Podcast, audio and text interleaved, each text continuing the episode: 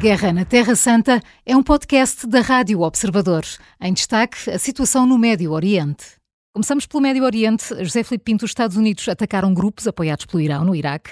Esta é a resposta ao ataque da semana passada a uma base aérea iraquiana que feriu militares dos Estados Unidos. Além disto, Washington diz também que atingiu 45 alvos úteis. Um, José Filipe Pinto, como é que vê o desenrolar destes conflitos e que impacto é que podem ter no que se está a passar em Gaza? Está cada vez mais complexa e complicada, portanto, a situação, não apenas em Gaza, mas no Médio Oriente e a nível global pela ligação que tem devido ao Irão com o conflito na Ucrânia. O que acontece aqui é que os Estados Unidos e o Reino Unido, quando, por exemplo, retomam os ataques contra uh, os úteis, é na tentativa de diminuir a capacidade de lançar drones e mísseis por parte dos úteis, dito de uma forma mais pragmática fica mais barato e é preferível a a, a tentar evitar que os úteis disponham da capacidade de lançar esse, uh, os drones e os mísseis do que proceder à sua interseção.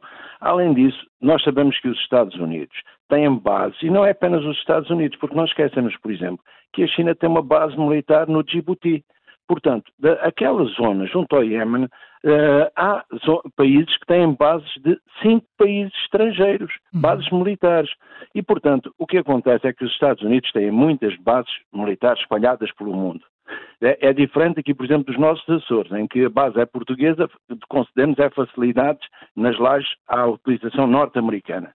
Mas não, há países em que os Estados Unidos têm mesmo bases militares, muitas bases militares, Iraque, Síria, e evidentemente que essas bases são alvo de ataque não apenas de, dos grupos locais contra a presença dos Estados Unidos, dos grupos locais que contestam o governo, porque para estarem lá essas bases é preciso o acordo do governo, mas uh, há um elemento ainda, uh, diferente, é que o Irão, que vê nos Estados Unidos o grande Satã, o grande diabo, evidentemente que apoia todos estes grupos. E por isso mesmo há sempre fenómenos de ação e retaliação que têm por base, portanto, estas uh, bases militares uhum. que, dos Estados Unidos em território estrangeiro. A situação está muito complexa. A União Europeia e o Egito, por exemplo, têm negociações. Estão de acordo que é preciso uh, ajuda humanitária e médica urgente. Repare, quando os ministros dos negócios estrangeiros da União Europeia, eu chamo a atenção que a União Europeia é quem mais apoio humanitário presta às populações palestinianas na faixa de Gaza e na Cisjordânia. E, portanto, quando os ministros dos negócios estrangeiros viajam diretamente de Bruxelas para Nova Iorque para tentarem, junto dos seus representantes nas emba embaixadas permanentes que têm junto da ONU, que haja esta ajuda humanitária e a criação dos dois Estados, é porque a União Europeia chegou àquilo que é a conclusão única é que é, é necessário, é inevitável avançarmos para a, a, solução dos dois Estados. O problema é definir os limites desses dois Estados uhum. e perceber que há num lado e no outro, e quando eu digo num lado e no outro, é nos grupos terroristas, mas simultaneamente em Israel, grupos muito grandes uh, ou muito ativos na sociedade que inviabilizam essa situação.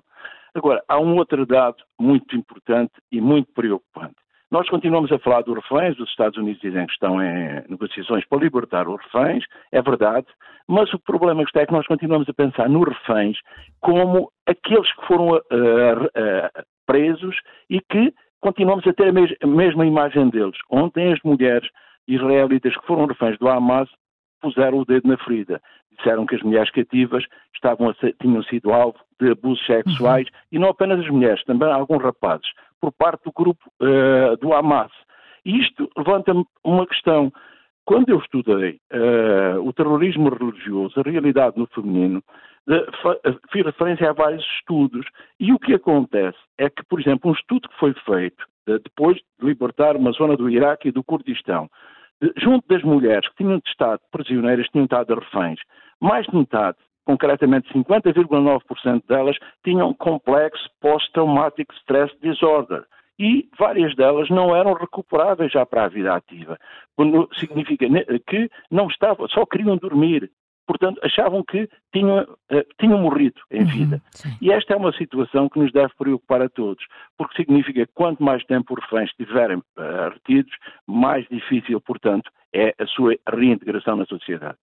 A Guerra na Terra Santa é um podcast da Rádio Observador. Vai para o ar de segunda a sexta, depois do noticiário das nove e meia da manhã e tem nova edição depois da síntese das quatro e meia da tarde. Está sempre disponível em podcast. Eu sou a Maria João Simões.